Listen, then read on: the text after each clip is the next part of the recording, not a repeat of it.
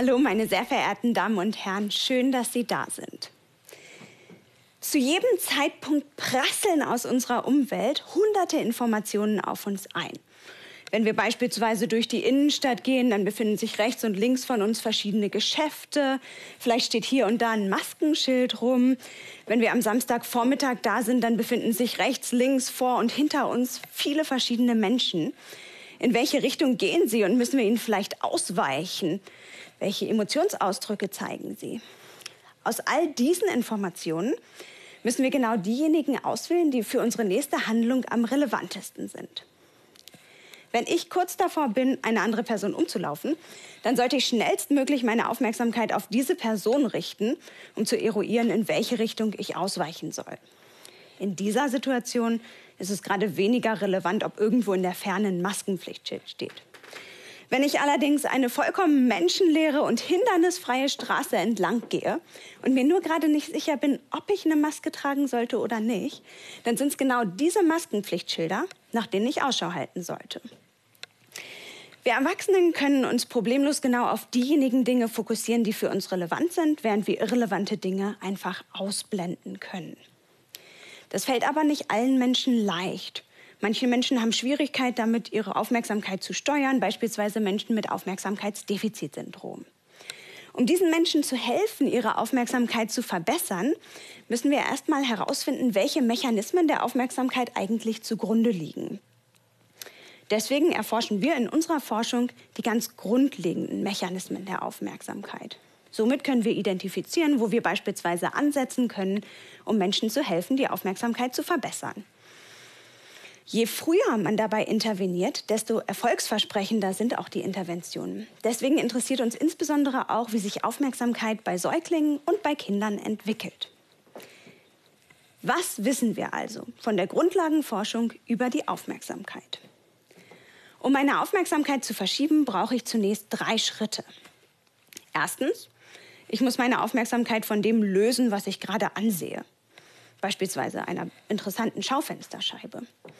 Je mehr Aufmerksamkeit dieses Objekt auf sich zieht, desto schwerer fällt uns das auch.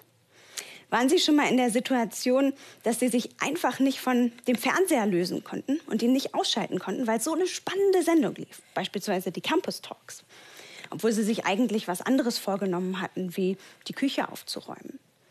In dieser Situation fällt es uns schwer, die Aufmerksamkeit zu lösen. Dabei hängt es von verschiedenen Faktoren ab, wie stark etwas unsere Aufmerksamkeit fesselt. Es hängt von physikalischen Eigenschaften ab. Beispielsweise besonders starken Kontrasten, besonders bunten Farben oder einfach einem außergewöhnlichen Aussehen. Es hängt von emotionalen Eigenschaften ab. Beispielsweise würde es uns schwerfallen, bei einem Autounfall wegzusehen. Und es hängt von sozialen Faktoren ab. Andere Menschen ziehen unsere Aufmerksamkeit anders auf sich als Straßenverkehrsschilder. Wenn wir im ersten Schritt unsere Aufmerksamkeit gelöst haben, dann müssen wir im zweiten Schritt die Aufmerksamkeit verschieben.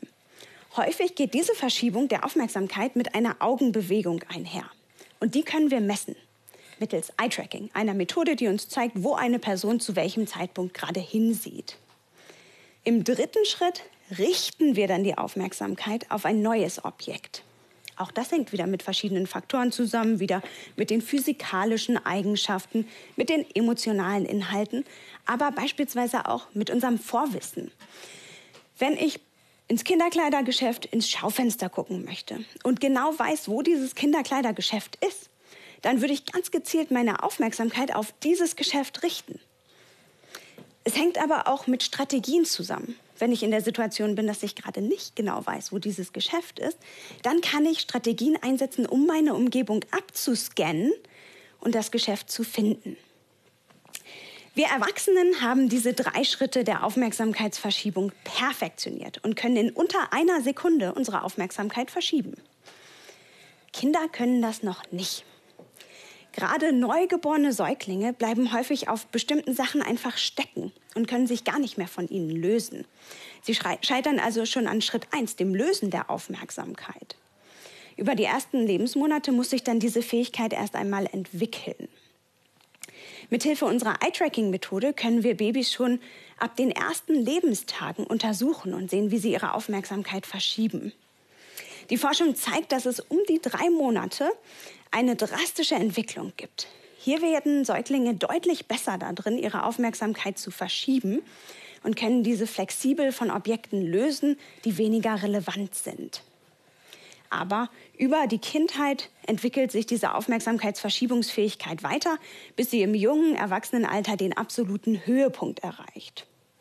Wenn wir dann zum Beispiel in dieser goldenen Phase der Aufmerksamkeitsverschiebung auf der Couch sitzen und Fernsehen, sind wir in der Lage, blitzschnell unsere Aufmerksamkeit zwischen verschiedenen Objekten hin und her zu schieben und beispielsweise auf die Schauspielerin oder den Schauspieler zu schauen, die gerade die interessantesten Gesichtsausdrücke oder Verhaltensweisen zeigen. Tatsächlich ist es so, dass wir Menschen andere Menschen besonders interessant zu finden scheinen und sie sehr gerne ansehen. Das ist auch wichtig, um in der Lage zu sein, diesen anderen Menschen bestimmte Gefühle oder Gedanken zuzuschreiben und darauf angemessen eingehen zu können. Diese Fähigkeit, anderen Menschen Gedanken oder Überzeugungen zuzuschreiben, nennen wir Theory of Mind. Sie erlaubt es uns, in sozialen Interaktionen angemessen auf unser Gegenüber einzugehen. Wenn ich beispielsweise in der Innenstadt unterwegs bin und mir eine Person mit Kinderwagen entgegenkommt, die auf das Kinderkleidergeschäft links hinter mir schaut, dann kann ich meine Theory of Mind einsetzen, um dieser Person zuzuschreiben, dass sie in das Geschäft gehen möchte. Ich kann dementsprechend sogar meine Verhaltensweisen anpassen und nach rechts ausweichen, damit die Person links an mir vorbeigehen kann. Deswegen haben auch verschiedene Laborstudien gezeigt, dass Menschen besonders lange und besonders häufig andere Menschen ansehen. Vor einiger Zeit kamen dann auch sogenannte mobile Eye-Tracker auf den Markt, die es uns erlauben, Aufmerksamkeit nicht nur im Labor, sondern auch in der richtigen Welt da draußen zu messen. Diese mobilen Eye-Tracker bestehen aus einer Brille, die man aufsetzt und die gleichzeitig filmt, was in der Umgebung um einen herum passiert und wo dabei die Augen hinsehen. Mithilfe dieser Eye-Tracker wollte man also zeigen, dass Menschen auch in der realen Welt andere Menschen angucken. Man setzte also Versuchspersonen diese Brillen auf und schickte sie zum Beispiel über den Campus. Die Ergebnisse waren enttäuschend. In der realen Welt schauten Menschen andere Menschen plötzlich fast gar nicht mehr an. Woran liegt das? Wenn wir auf einen Bildschirm schauen, beispielsweise beim Fernsehen zu Hause auf der Couch oder aber auch im Labor, dann hat unsere Aufmerksamkeit eine einzige Funktion oder unser Blick, die wichtigsten Informationen aus der Umgebung zu sammeln. Wenn wir dann aber in einer sozialen Interaktion sind, dann kommt eine zweite Funktion unseres Blickes hinzu. Wir können unser Blickverhalten jetzt nämlich auch einsetzen, um anderen Menschen Signale zu schicken. Wenn ich also beispielsweise eine andere Person ansehe, dann würde ich damit signalisieren, dass ich Interesse an dieser Person habe, dass ich mich vielleicht sogar unterhalten möchte. Manchmal will ich das aber nicht. Wenn man in einem vollen Aufzug voller fremder Menschen feststeckt, dann würde man also vermeiden, anderen Menschen ins Gesicht zu starren. Wir sehen in diesem Fall andere Menschen also nicht an, obwohl wir sie eigentlich interessant finden. Stellen Sie sich vor, Sie sind im Aufzug mit Benedict Cumberbatch. Sie wollen jetzt nicht der nervige Fan sein der Staat, aber irgendwie finden Sie ihn doch ganz interessant. In einer solchen Situation kann man die Aufmerksamkeit auch verschieben, ohne die Augen zu bewegen, sozusagen aus dem Augenwinkel. Das nennen wir koverte Aufmerksamkeit. Mithilfe von Eye-Tracking können wir diese Art der Aufmerksamkeit nicht mehr messen. Ähm, hier bewegen sich die Augen ja gar nicht mehr. Das heißt, wir müssen jetzt in den Kopf hineinschauen. Und das können wir mit Hilfe von Elektroenzephalographie oder EEG, einer Methode, um Hirnströme zu messen.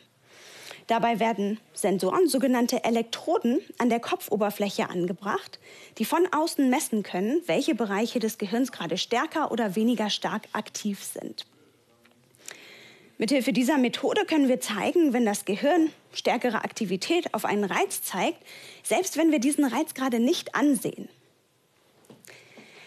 Unsere Forschung konnte zeigen, dass Erwachsene schon sehr automatisierte Gehirnmechanismen besitzen, um Aufmerksamkeit zwischen Reizen zu verschieben. Dabei spielt es nur eine geringe Rolle, ob man die Aufmerksamkeit mit einer Augenbewegung zusammen verschiebt oder nur aus dem Augenwinkel heraus. Es hängt aber auch davon ab, ob wir gerade mit etwas anderem beschäftigt sind.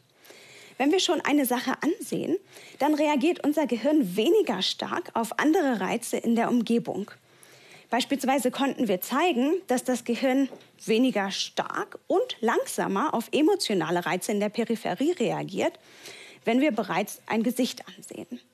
Es spielt auch eine Rolle, wie viele Freiheiten wir gerade haben.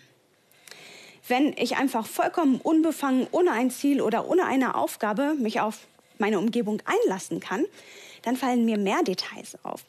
Wenn ich aber schon eine Aufgabe habe, zum Beispiel nach einem bestimmten Gesicht oder einer bestimmten Person Ausschau zu halten, dann blende ich eher emotionale Reize in der Peripherie aus.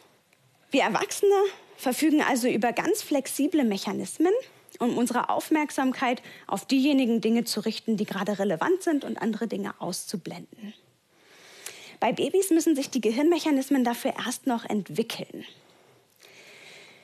Ähm, wenn man im ersten Lebensjahr die Aufmerksamkeit anguckt, dann werden erst subkortikale Areale dabei verwendet und später verwenden ähm, Babys den frontalen Kortex zur Verschiebung der Aufmerksamkeit, hier im vorderen Teil des Gehirns, der bei uns Erwachsenen eher für sehr komplizierte kognitive Aufgaben verwendet wird. Über die ersten Lebensmonate und Jahre verändern sich dann die Gehirnmechanismen, die zur Aufmerksamkeitsverschiebung verwendet werden.